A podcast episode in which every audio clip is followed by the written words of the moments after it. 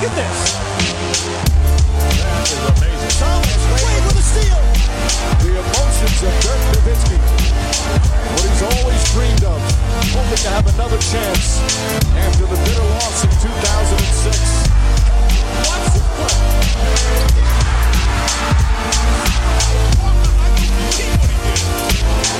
That is amazing. Hallo und willkommen zu Gutnext, dem deutschen Basketball-Podcast im Internet. Mein Name ist André Vogt und ich begrüße euch zur neuen Folge unseres kleinen, aber feinen Basketball-Hörspiels. Heute mit der Rapid Reaction Nummer 36 am 30. September 2020 und die wird präsentiert von Planet Basketball und Planet Basketball 2, den beiden Büchern, den Jan Jeronim und ich ja, eine ganze Menge Herzblut äh, geopfert haben. Aber hat sich gelohnt. Ähm, vielleicht die beiden besten Basketballbücher in deutscher Sprache, zumindest haben das viele von euch uns über die Jahre, die es das Buch jetzt ja auch schon gibt, äh, zugetragen. Ihr könnt beide kaufen auf planetbasketball.de. Ihr kriegt nicht nur die größten NBA-Stars, die, die, die witzigsten, interessantesten, aber auch coolsten Legenden. Ähm, ihr kriegt nicht nur Inside-Stories von uns in der NBA, sondern auch zwei große Kapitel Oral History. Wie war das, NBA-Fan in Deutschland zu sein, 70er, 80er, 90er Jahren? Ähm, wie haben wir 1993 die EM erlebt? Hat Dirk Nowitzki sein Debüt in der Nationalmannschaft erlebt. Mit wem war er auf einem Zimmer? Wie war das 2008 bei Olympia? Wie war das 2005 in Belgrad? Das erfahrt ihr alles in den Worten von denen, die es damals erlebt haben, aber auch in euren Worten. Denn einige von euch haben damals äh, über, glaube ich, damals nur noch Facebook. Ich glaube, Instagram gab es noch gar nicht, äh, haben damals auch äh, ihre Sachen mit reingeschrieben. Ähm, ich kann es nur empfehlen, für euch selber zum Lesen. Ähm, ist jetzt ja auch wieder mehr zu Hause, glaube ich, äh, wenn der Herbst kommt. Und vor allem auch Weihnachtsgeschenke, glaube ich, kann man nicht früh genug bestellen. Von daher jeweils 20 Euro, jeweils 512 Seiten auf planetbasketball.de gibt es die.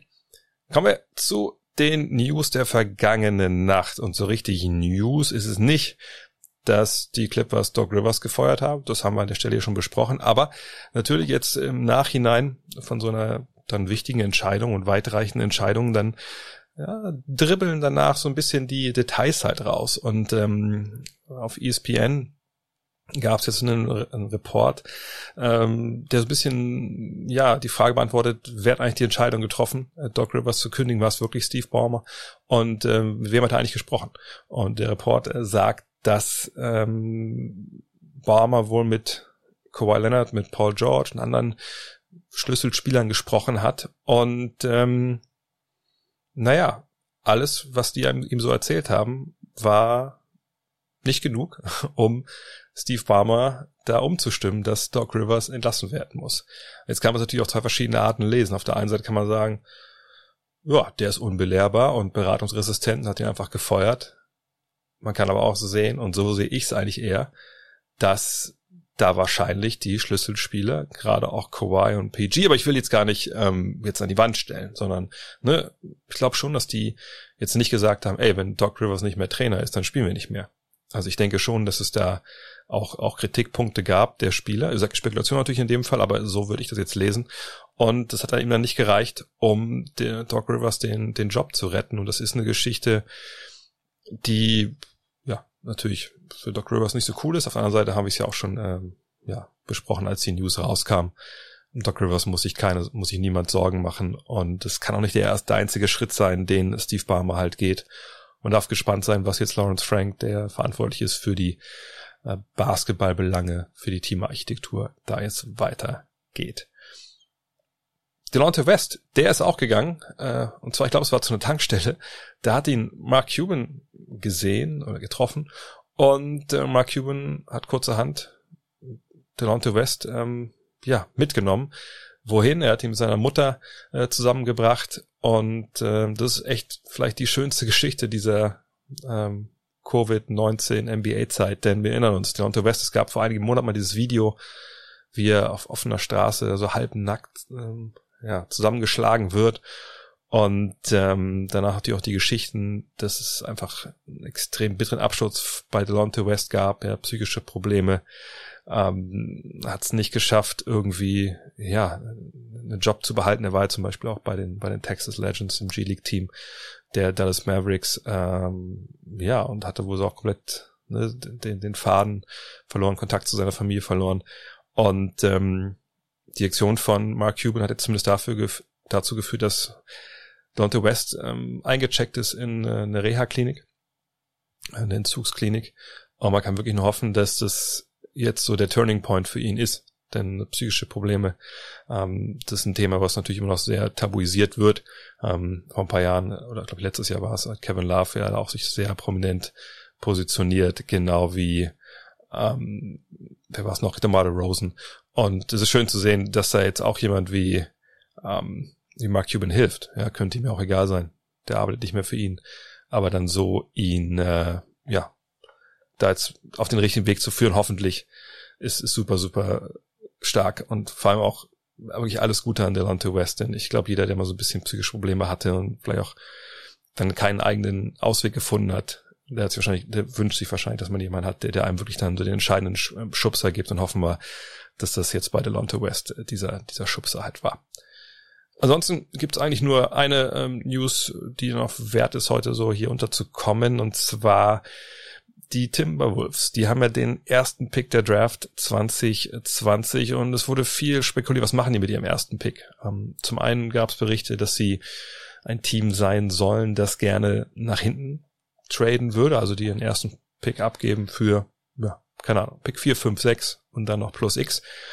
Jetzt gibt's aber Stimmen von Quellen, die berichten, dass die Timberwolves wohl Lamello Ball favorisieren an Nummer eins und das wäre natürlich eine interessante Wahl. Ähm, Ball, na klar, der Bruder von ähm, Lonzo Ball, der Sohn von Vater Ball, der wäre, wäre der der richtige Fit neben D'Angelo Russell? Na klar, das ist eine Liga der Guards momentan, Liga der Außenspieler, wenn du zwei Mann hast, die aggressiv penetrieren können, die den Dreier nehmen können, eigentlich keine schlechte Idee. Auf der anderen Seite hast du natürlich mit Carl Anthony Towns deinen Franchise-Player auf der 5. So, und das ist zwar auch einer der moderneren Bauer, der auch gerne Dreier wirft und dann am Flügel auch operieren kann.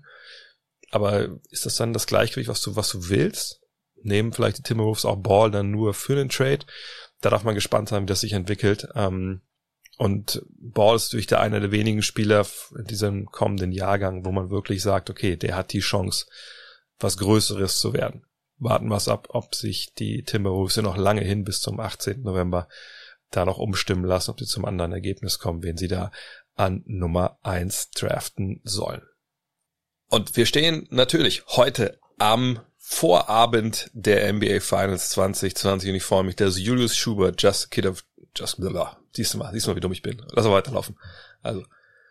Und wir stehen natürlich heute am Vorabend der NBA Finals und äh, ich bin froh, und dankbar, dass Julius Schubert, Just a Kid from Germany, Zeit hat, um mit mir heute über die NBA Finals zu sprechen, die Preview auf die NBA Finals 2020 zu machen. Hallo Julius. Hi, ich grüße dich und ich bin mindestens genauso froh. Dann gehen wir doch direkt rein. Wenn man so mal schaut, wir haben gestern bei The Zone so eine kleine Finals Preview gemacht im Livestream, wenn man liest, was Kollegen in USA schreiben ähm, ne, und wie Fans auch so interagieren in diversen, in diversen sozialen Medien, dann geht es vor allem darum, dass äh, die Miami Heat natürlich mit ihrer Zonen-Defense so ja, wahrscheinlich den heimlichen taktischen Star dieser NBA Playoffs im Repertoire haben.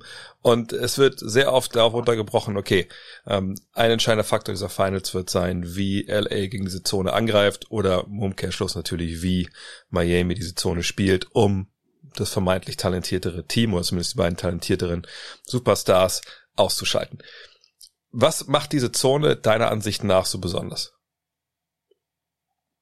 Die Miami Zone ist das ganze Jahr über schon super erfolgreich für Miami. Also in der Regular Season sind sie wirklich super damit gelaufen. Man hat jetzt in den Playoffs immer wieder gesehen, dass sie quasi den Gegner damit überraschen konnten, dass sie, dass sie den Gegner damit aus dem Konzept bringen konnten. Und das hat wirklich, wirklich richtig gut funktioniert.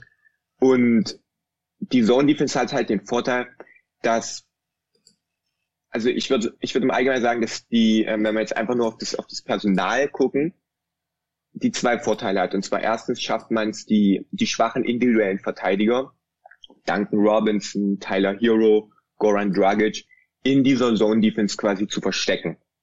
Und zwar indem die indem die quasi in dieser hinteren, in dieser Dreierlinie meistens stehen. In der Mitte steht Bam Adebayo und dann stehen diese beiden Spieler halt daneben, hinten. Und man kann die halt, es ist schwer, Mismatches zu attackieren, wenn der Gegner Zone Defense spielt. Und die zweite Sache ist, dass man, Miami ist kein gutes Team, wenn es um Rim Protection geht. Man hat einen Rim Protector, das ist Bam Adebayo, und ansonsten ist da nicht viel.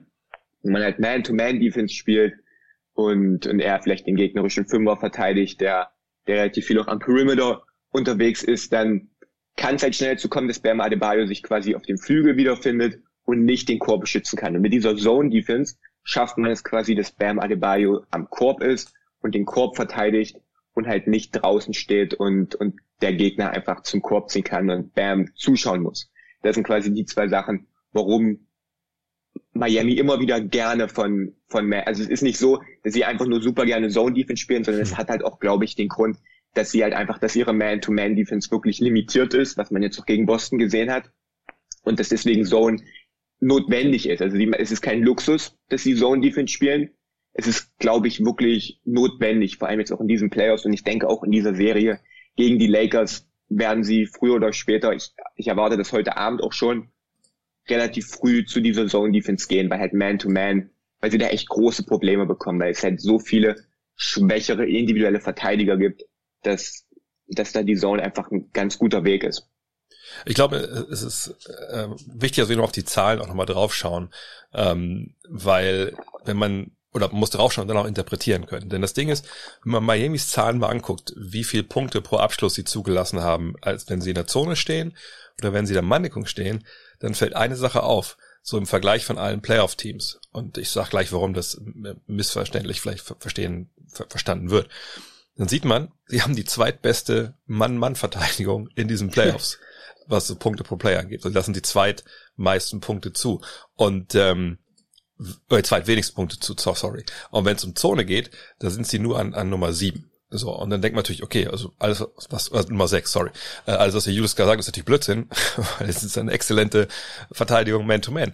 Jetzt muss man aber sehen, dass wir hier davon sprechen, dass es die Playoffs sind. So, und in den Playoffs, äh, da gibt's ja einen Satz, den man immer dazu sagen muss, Matchups, Matchup, Matchups. Ist doch nicht mal ein Satz, sind nur drei Worte. Oder dreimal das gleiche Wort. So. Und deswegen alle diese Zahlen, die wir in den Playoffs immer sehen, muss man runterbrechen, gegen wen haben die eigentlich gespielt. So, und dann kommt man relativ schnell an den Punkt, wenn man Miami, über Miami spricht, dann sieht man, okay, erste Runde gegen Indiana Pacers.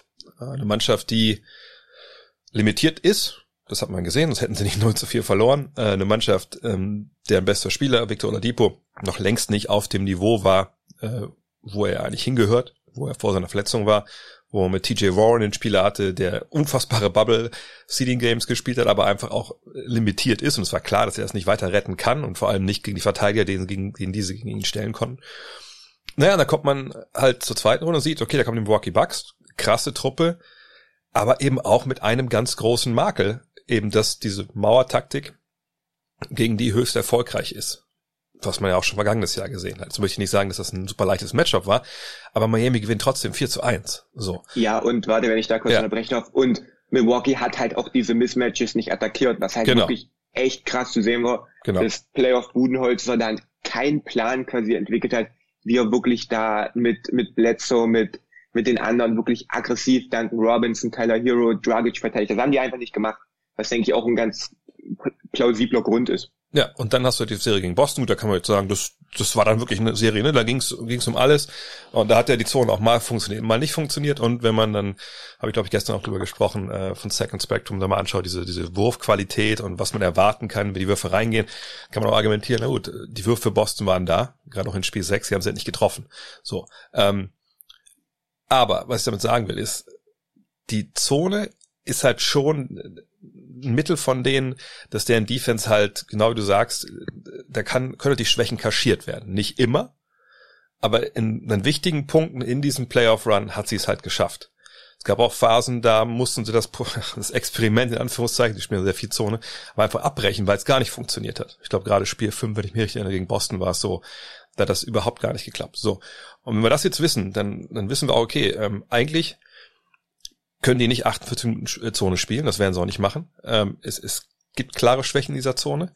Und äh, die Manndeckung, die eigentlich gut aussieht, hat eben auch ganz klare Sollbruchstellen momentan. Und ähm, diese Taktik, wir spielen die Zone, wir packen die schwachen Verteidiger an die Baseline, damit sie im Endeffekt nur eine Seite verteidigen müssen, denn äh, ne, macht man macht man den Weg wieder hoch zu geht der Drive nur zur Baseline, da steht dann meistens Bam Adebayo ein paar Meter dahinter. Ne? Das ist so die Taktik, die sie fahren wollen. Aber es ist beileibe jetzt keine Verteidigung, die wirklich ähm, die Druck auf den Gegner ausübt, sondern es ist eigentlich eher was, was sie aus dem Rhythmus bringen soll. Und wenn dann Miami, wenn Eric Spurlster merkt, okay, du kriegst keinen Rhythmus dagegen oder du triffst nicht, dann spielt er es. Aber wenn er merkt, okay, die haben es jetzt, ne, keine Ahnung, die haben den Rhythmus, die treffen ihre Dinger, die besetzen den High Post, die passen den Ball gut weiter zu den Schützen, dann ist er auch sehr, sehr schnell dabei, das wieder abzubrechen. Und, und dann muss er halt eine Verteidigung aufs Feld stellen, die zwar stellenweise gute Individualverteidiger hat, Jimmy Butler, Bam Adebayo, ähm, Iguodala, Crowder, wie soll er heißen, aber eben auch ein paar richtig schwache Leute. Und deswegen denke ich, dass gerade die Defense, das ist schon was, was, ähm, ich will nicht sagen, es ist eine Schwäche für Miami, aber ich finde, dass da gibt so viele Fragen, die sie einfach nicht beantworten können. Ja, also wir können uns ja mal kurz unterhalten darüber, wie, wie die Lakers diese Zone quasi attackieren können, mhm. beziehungsweise was, was diese Schwächen dieser Zone Defense sind. Nicht nur dieser Zone Defense, dieser 2-3, sondern halt jeder. Ähm, und zwar fallen mir da auf den ersten Blick quasi drei Sachen ein. Und zwar, man kann diese Zone Defense schlagen mit einem erfahrenen äh, Playmaker, der, der einen hohen Basketball-IQ hat, der, der die nötige Erfahrung hat, der sich A, nicht aus dem Konzept bringen lässt und, und komplett überrascht ist und planlos agiert, wenn, wenn der Gegner zur Zone switcht, weil das, denke ich, ein ganz, ganz großer Faktor ist, dass man sieht oft, dass Teams quasi Probleme haben direkt am Anfang. Und dann brauchen sie eine Weile, bis, bis sie äh, so ein bisschen verstanden haben und ein bisschen entschlüsselt haben, wie man das schlägt. Aber so diese Anfangszeit, wenn, wenn dann der Ball am Perimeter lang gepasst wird und keiner so wirklich weiß, okay, wie, wie schlage ich das jetzt? Und wenn man halt diesen, diesen Playmaker hat, der genau weiß, wie er die Defense zu manipulieren hat, der genau die Schwach Schwachstelle dieser Zone Defense kennt und der, und der das ganz genau quasi schlagen kann, dann, dann ist es ein großer Vorteil. Und diesen Playmaker haben die Lakers mit, mit LeBron. So, die zweite Sache ist quasi dieser Big Man, der den Ball erstmal fangen kann. Der kann den Ball im High Post fangen, der kann den Ball direkt in der Mitte des Feldes, wo es wo es weh tut, den Ball fangen. Und egal wie du ihm den Ball zuschlägst, der fängt den. Und und der dann, wenn er den Ball hat, in der Mitte des Feldes oder im High Post, wirklich damit auch was machen kann, sei es, sei es Mitteldistanzwurf, den er ohne Probleme trifft, vor allem auch in diesen Playoffs, der, der diese kleinen Push-Shots, diese kleinen Runner besser als jeder Big Man in der NBA trifft, der, wenn du ihn nicht sofort aggressiv verteidigst, wirklich direkt auch zum Korb ziehen kann. Und, und vor allem, auch wenn er kein, kein überragender Playmaker ist, ähm, der, wenn sich die Zone zusammenzieht, der dann rauskicken kann zu den Shootern. Oder wenn dann, wenn dann Bam, wenn er dann in der Mitte steht, dann hochkommt und, und versucht ihn zu verteidigen, zu verteidigen, damit er halt nicht diesen Mitteldistanzwurf nimmt, damit er halt nicht direkt zum Korb zieht, der dann auch zu seinem Mitspieler, wenn die Lakers Big spielen, was denke ich ein ganz, ganz großer Faktor sein wird, gegen diese Zone, wenn die Lakers Big spielen und man hat noch einen McGee, einen Dwight Howard im Dunker-Spot stehen, der dann auch problemlos den Lob dazu spielen kann. Und auch den haben die Lakers mit Anthony Davis. Und wenn man sich auf die dritte, wenn man sich die dritte Sache anschaut, die man gegen diese Zone Probleme hat oder im Allgemeinen die 2-3-Zone, ist offensives Rebounding. Weil es werden nicht die Spieler individuell verteidigt, sondern man verteidigt nur diesen Raum.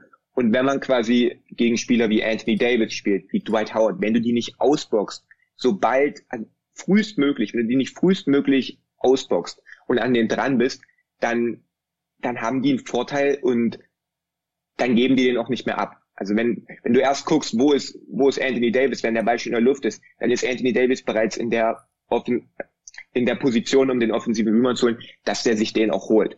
Und das sind ganz wichtige Punkte. Das ist keine Spinnerei, das ist nichts Imaginäres. Wir haben in der Regular Season gesehen, in dem Spiel, das Miami in LA gespielt hat, dass Miami diese Zone, die, dass die Lakers, Entschuldigung, dass die Lakers diese Miami Zone Defense auseinandergenommen haben. Die haben eine Weile gebraucht, bis sie das ein bisschen entschlüsselt haben, aber sobald LeBron im Spiel war und, und LeBron da ab dem ersten Angriff wusste der, was zu tun ist und das, diese Zone Defense war quasi unspielbar gegen die Lakers in diesem Regular Season Spiel und die Lakers haben das ganze Jahr über einen tollen Job gemacht gegen die Zone Defense, weil du halt einfach diesen Anthony Davis in der Mitte hast.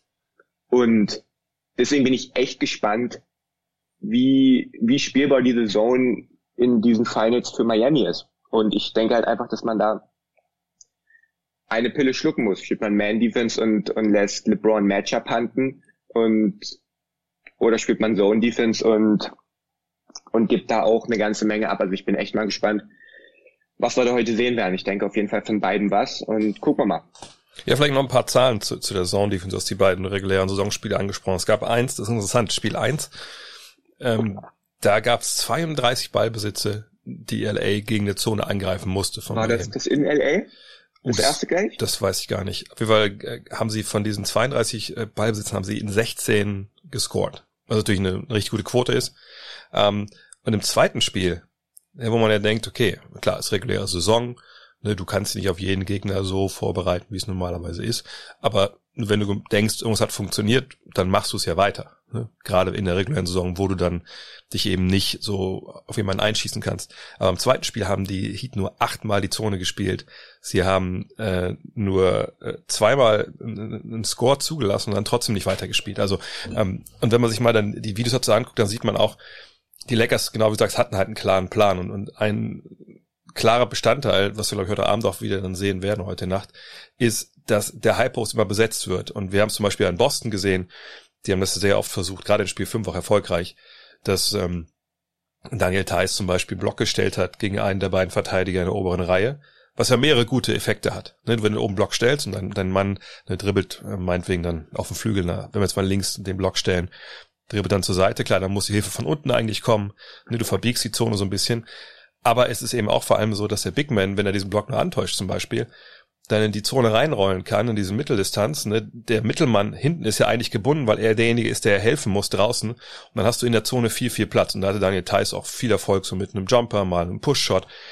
Und die Lakers haben das äh, so gespielt, dass halt die nicht meistens von oben kam, sondern von unten. Also es ist eigentlich fast so wie so ein ganz normales Oberliga-Zonensystem, wo du einfach eine kontinuierliche Bewegung hast, Beispiel Kai Kusma kann ich mich erinnern in einer Phase, der kam dann vom Low Post in den High Post, hat den Ball nicht bekommen, rotierte dann raus, hinter die Dreierlinie als Passstation.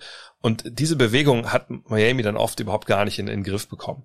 Und das haben die Lakers auch gegen andere Teams gespielt, die Zone gespielt haben. Ähm, allerdings muss man auch sagen, die allermeisten Teams in NBA spielen eine 3-2-Zone, nicht eine 2-3.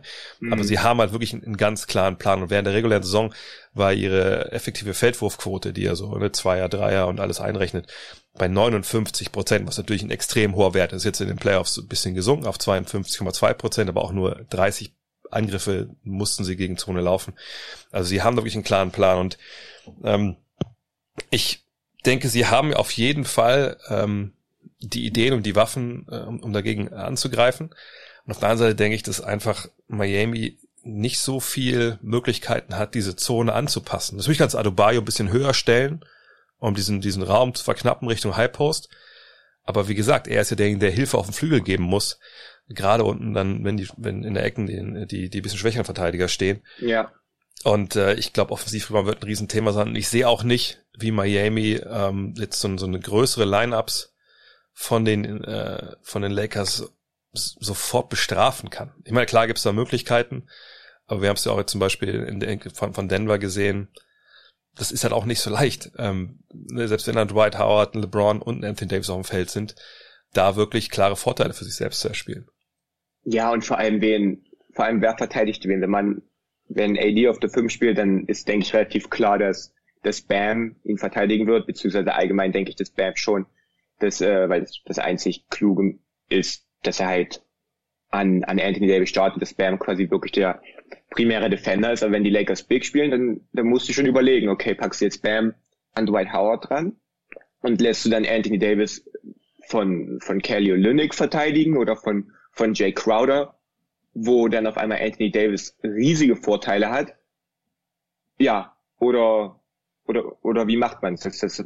Da bin ich echt mal gespannt oder packt man dann, packt man dann Crowder und Olynyk dann an, an Howard dran, damit man quasi dieses, dieses Bam-AD-Matchup behalten kann.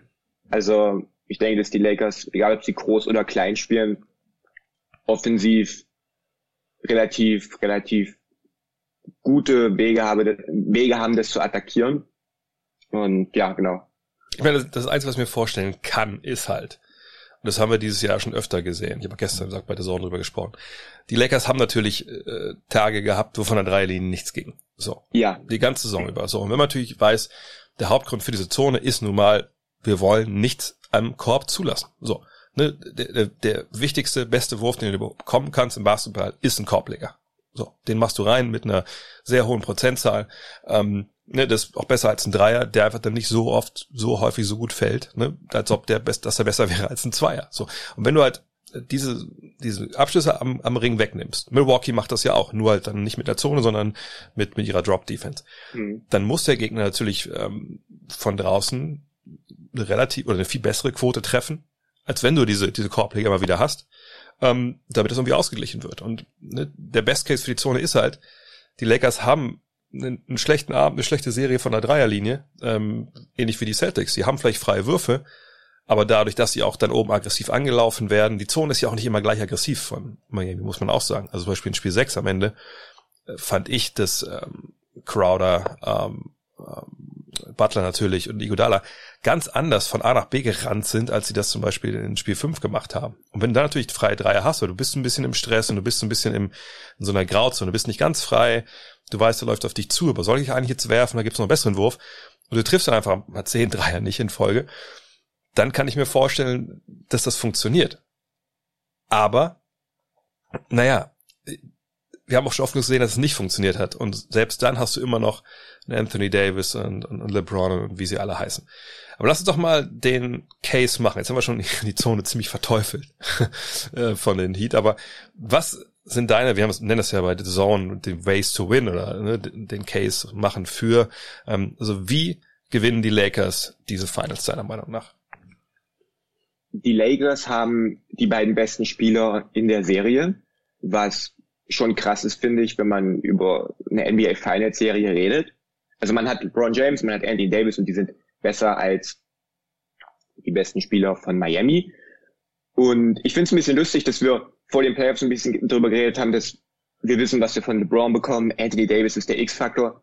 Ich, ich, das klingt vielleicht ein bisschen verrückt, aber ich denke schon, also ich denke, dass sich das fast schon so ein bisschen umgedreht hat, weil ich glaube, wir, wir, wir wissen, was wir von Anthony Davis nach, nach diesen Playoffs, die der bisher gespielt hat, ich denke fast schon, wir wissen so ein bisschen, was wir von Anthony Davis erwarten.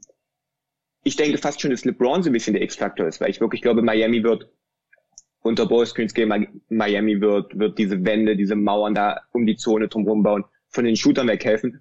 Und wenn LeBron das schlagen kann, wenn, wenn LeBron seinen Jumper trifft, wenn er den auch wirklich mit, mit Selbstbewusstsein nimmt, wenn er, wenn er sich den Weg zum Korb bahnen kann, wenn er wirklich rauskickt und die Shooter ihre Würfe treffen. Und ich denke, da hat auch die, Den äh, die Denver-Serie ihn und die Lakers ganz gut darauf vorbereitet. Dann sehe ich da wenige Wege, dass, dass die Lakers das ähm, verlieren können, wenn, wenn LeBron James und Anthony Davis beide in Topform spielen. Das ist jetzt nicht großartig taktisch oder deep, aber das ist, denke ich, einer der Hauptschlüsse. Und dann halt treffen die, treffen die Rollenspieler, treffen die Rollenspieler ihre Würfe. Wie, wie kreieren die Lakers ihre offenen Würfe? Wie, wie, wie, genau, also wie machen sie quasi ihre Würfe? Ob, ob sie sie machen oder nicht, ist, denke ich, auch ein ganz, ganz großer Schlüssel. Und ja, das wären jetzt erstmal so die Sachen, die ich habe. Ich meine, ich, ich finde auch defensiv ähm, gibt natürlich äh, bei den Lakers naja, es gibt natürlich Ansatzpunkte, wo man sagen können, okay, die kann man angreifen. So, ne? Ja. Ähm, Gerade zum Beispiel so, so, so Dwight Howard, wenn der spielt. So, ne? Wie, mhm. wie gehst du das Pick and Roll an von, was auch mal diese Handoffs von, von, von Bam Adebayo und Duncan Robinson, ne? Wo, Ade, wo Adebayo quasi so an der Seite vom High Post steht, ähm, den Ball hat, eigentlich den Korb bedroht, Duncan Robinson läuft eng an ihm vorbei, kriegt, den, kriegt die Ballübergabe, geht direkt hoch. Ne? Ähm, schickst du dann die Big Men da raus, kriegen dann, kriegt der Originalverteidiger von Robinson dann im Endeffekt Adebayo verteidigt, wenn er zum Korb äh, abrollt. Ähm, ne, kriegst du generell ihn aus, aus der Mitte raus. Und ich, ich glaube, ein Way to win, ganz klar für die Lakers, ist eben, Adebayo außerhalb der Zone zu halten. Denn er ist natürlich ja. niemand, der da äh, aus der Mitteldistanz außerhalb der, der Zone viel macht oder, oder gar einen Dreier wirft. So das ist natürlich in seinem Spiel noch nicht wirklich vorgesehen. Und deshalb ist es für meine Begriffe also wirklich äh, mit das Wichtigste auch defensiv, dass man ihn einfach weghält vom Korb, in Sachen Punkte, aber eben natürlich auch sage, gerade in Sachen Offensiv-Rebounds. Auf jeden Fall. Und nicht nur, nicht nur Bam, sondern halt auch Jimmy Butler. Also ich denke, dass das die beiden sind, die man wirklich raushalten will von der Zone, vor allem auch Jimmy Butler von der Freiwurflinie, also wenn man es schafft, wenn man, wenn man schafft, das, das Jimmy Butler Pick and Roll so zu verteidigen, dass quasi Butler Würfe nimmt, vielleicht mit einer Hand im Gesicht und halt nicht zum Korb kommt, dann, dann ist es ein ganz guter Weg. Ich denke mal, das ist, wenn die Lakers, wenn die Lakers klein spielen, dann, dann würde ich diese Handoffs, dann würde ich das Pick and Roll, also ich persönlich würde switchen.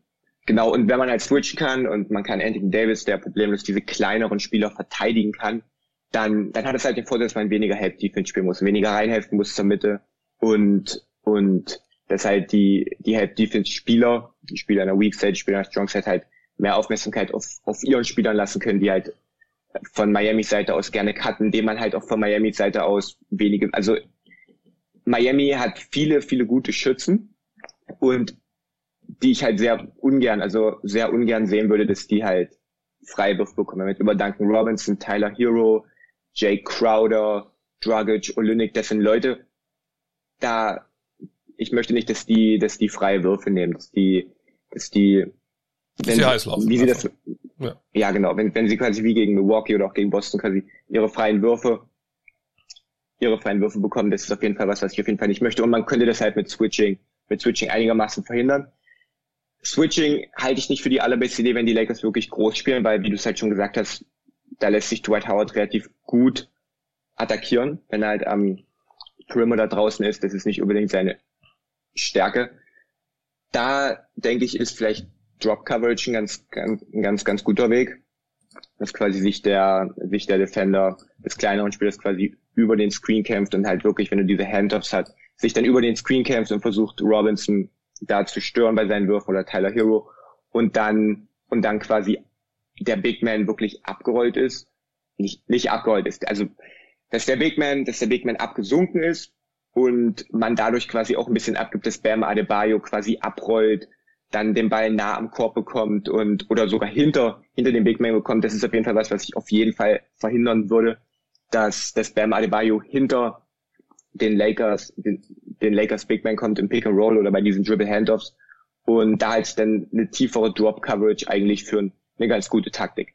Ja, ich glaube, es kommt bisschen darauf an, wer natürlich das, äh, die Aktion mit Adebayo läuft. Ich glaube, bei Duncan Robinson, da kannst du aggressiv rausgehen, weil da ist selbst bei Dwight Howard die Chance, er dich mit dem Dribbling schlägt, relativ gering. Bei Goran Dragic ist es schon mal wieder ganz was anderes. Bei Jimmy Butler natürlich auch, wo man da, glaube ich, auch gar nicht so aggressiv rausgehen muss. Bei Tyler Hero, ähm, denke ich, kann man auch rausgehen, weil der jetzt auch nicht so diese, diese Mega-Athletik hat, wenn er zum Korb geht, glaube ich, hast du noch mit Anthony Davis jemanden, der da helfen kann. Aber vielleicht ist es ein guter Punkt, jetzt auch direkt dann den Case für Miami zu machen. Ähm, viel davon haben wir schon gesagt, ne? Defensiv klar, die müssen die Zone, da muss eine Mauer um die Zone rum, ähnlich wie gegen Milwaukee auch. Ja, du da musst verhindern, dass äh, LeBron oben so diese Straight Line Drives, also einfach, ne, dass er gerade zum Korb geht, mehr oder weniger von oben und dann zwei Seiten hat, wo er hinpassen kann. Das willst du natürlich verhindern wenn dann schon ein Drive kommt, dann hoffentlich nur bei einer Seite, ne, dass das relativ beschränkt ist, wo der Ball hingehen kann, aber das hilft dir als Verteidigung. Ähm, du musst, wenn du Mannequin spielst, deine schwachen Verteidiger verstecken. Und da kommt man natürlich an den Punkt, wo man sich fragt, ja, wo genau will man das so? Ne? Klar kann man sagen, guck mal, Danny Green und KCP, das sind mehr oder weniger eh nur Sprungwerfer. Da kannst du dann auch vielleicht einen Duncan Robinson oder einen Tyler Hero und Goran Dragic hinstellen.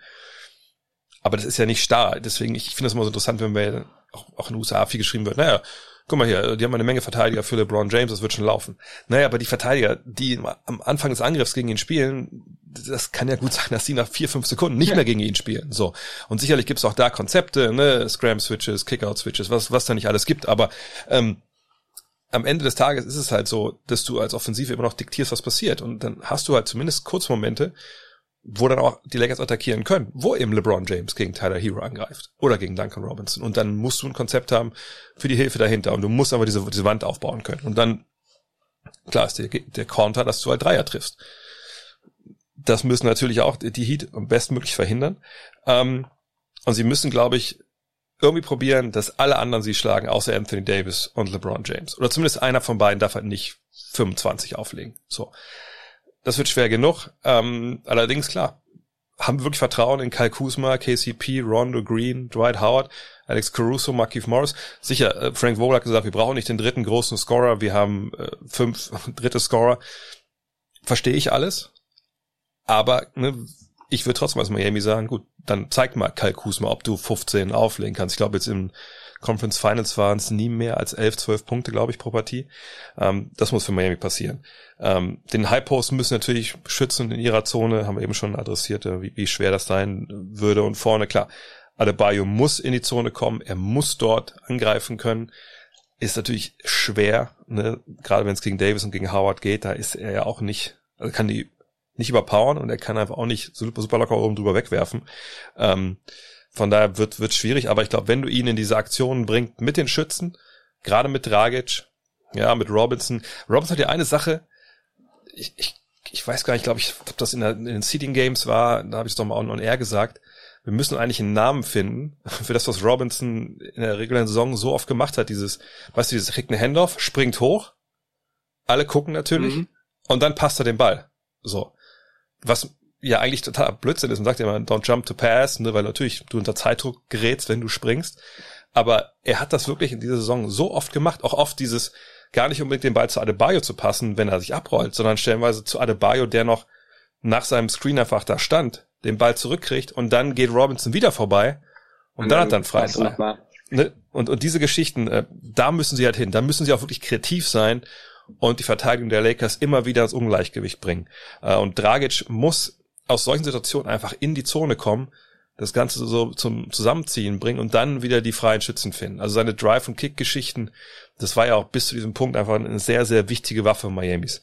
Ähm, und dann muss man halt schauen, dass ähm, Duncan Robinson seinen Mann hinbekommt, dass der hilft. Also je nachdem, wo du Robinson halt postierst, wenn gewisse Aktionen laufen. Du kannst ja oft voraussehen, das ist ja auch Teil dieses großen Schachspiels der Trainer. Ne? Wo stelle ich zum Beispiel sag, meinen richtig sicheren Catch-Shoot-Mann ähm, hin, damit sein Mann aushelfen muss, weil wir denken, da wird eine Vorteil für uns kreiert. Und dann hat Duncan Robinson ja auch die Fähigkeit, innerhalb von einem Bruchteil der Sekunde abzudrücken äh, und trifft dieses Jahr in der regulären Saison also von allen Spielern der NBA äh, am besten den, den Catch-and-Shoot-Dreier mit, mit 45,6 Prozent.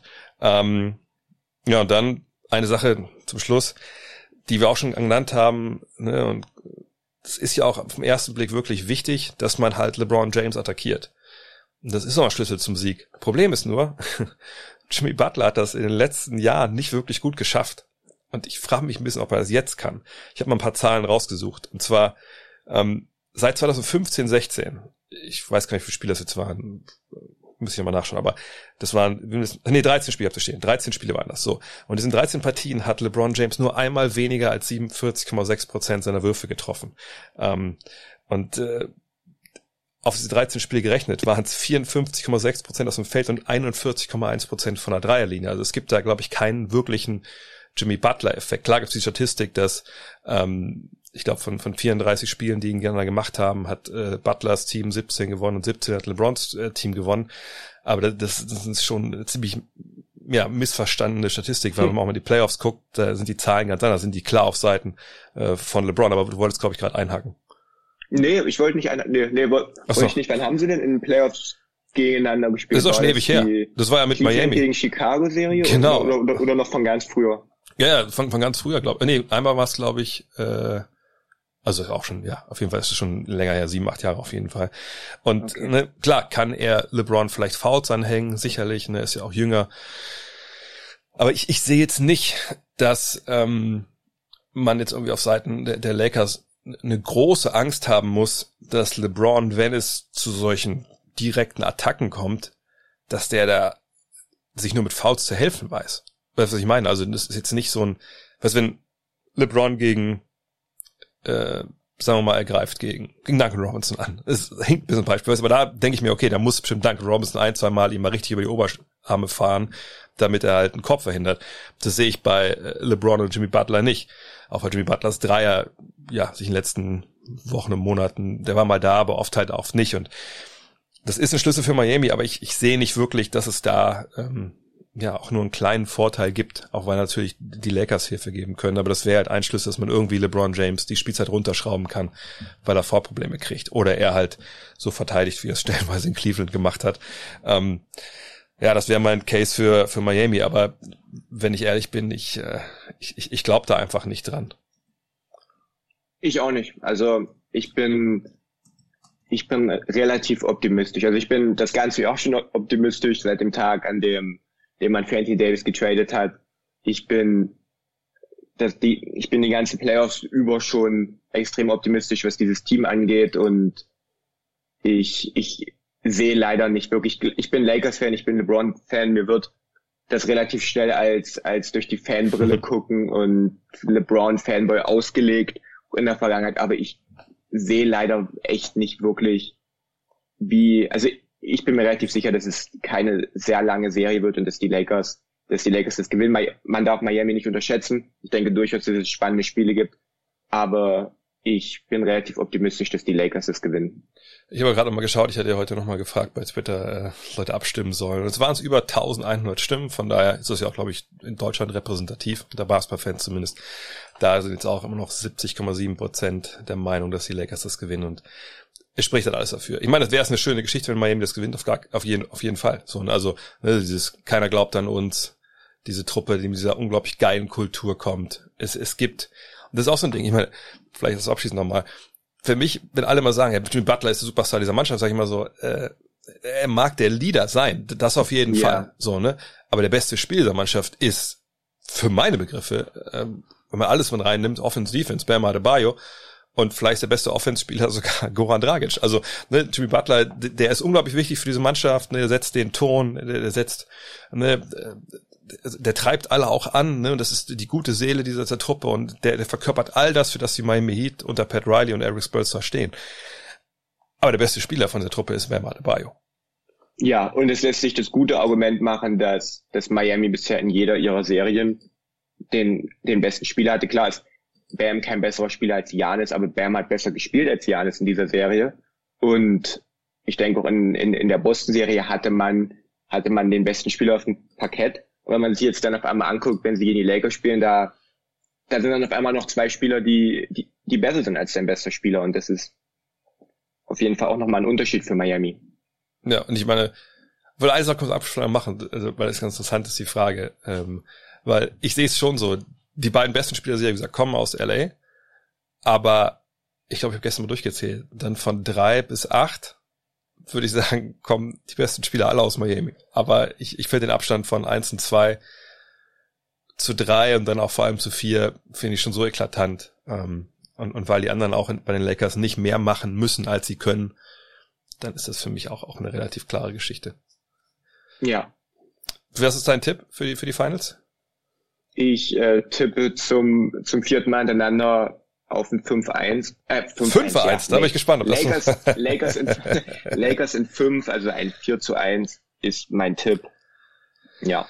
Ja, ich habe 4 zu 2 jetzt gestern auch schon gesagt. Ich denke auch vielleicht, dass, dass, dass die zwei Spiele Tacken zu hoch sind, aber ich, ich kann mir eben gut vorstellen, dass es ein Spiel gibt, wo die mhm. Lakers nicht in Tritt kommen gegen die Zone und Eric Spurzer sagt, ja, okay, solange das nicht regelt, dann spielen wir mal weiter und dann, dann läuft's irgendwie ähm, für die Heat. Und ich kann mir ein Spiel vorstellen, wo, ja, den Namen kann man sich ja dann aussuchen, ob es dann Dragic ist, ein Butler oder ein Hero, dass einer wirklich eine 30 plus auflegt und die anderen sich so ein bisschen in so einen kleinen Rausch spielen und dann können die Lakers das nicht stoppen. Aber alles in allem sagt, denke ich, dass so spätestens, ich glaube spätestens ab Spiel drei wird das, denke ich, eine relativ klare Angelegenheit sein, weil ich einfach denke, dass das auch Eric Spurster taktisch dann irgendwann, er kann immer noch was ändern sicherlich. Na klar, man kann immer was ändern, aber es gibt, ich finde, NBA Playoff-Serien kommen oft an so einen Punkt, wo dann eine Mannschaft merkt, okay, also wir haben jetzt nichts mehr im Köcher. So, jetzt, wenn wir jetzt noch gewinnen, dann, dann treffen wir einfach besser als die anderen. So, und ich glaube, da werden, werden die Heat relativ schnell hinkommen und dann, dann entscheidet sich das für die Lakers. Ja, und, und das ist ja auch was, was wir bis jetzt auch in diesen Playoffs bei den Lakers gesehen haben, dass sie haben gegen Portland gespielt und man hat dann die, die Serie war durch, sobald man quasi entschlüsselt hat, wie man, wie man Damian Lillard verteidigen soll.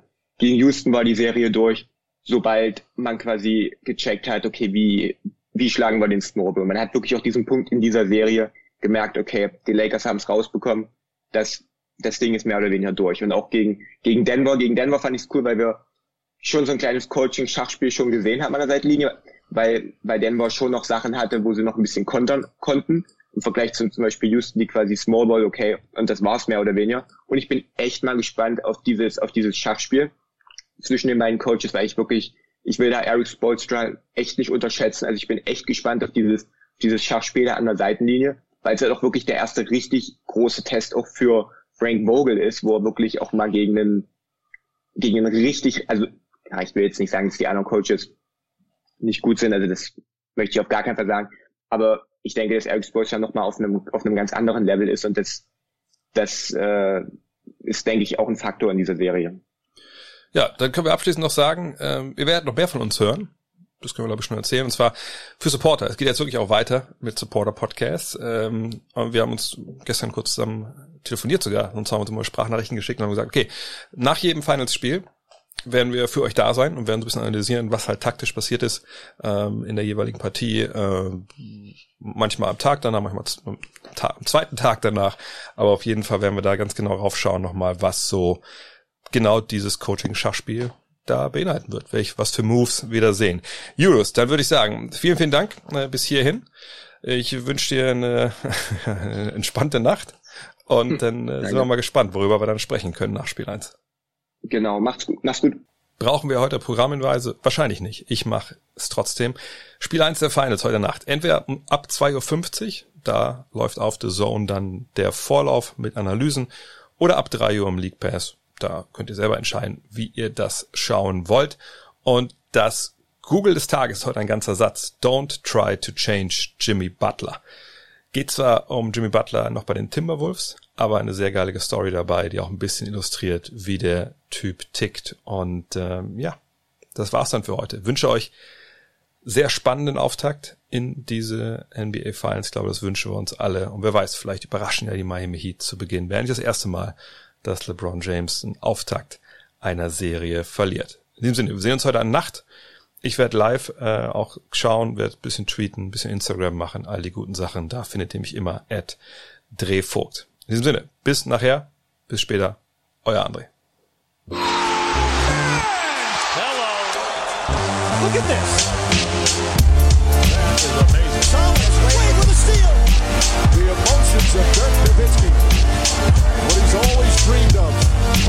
That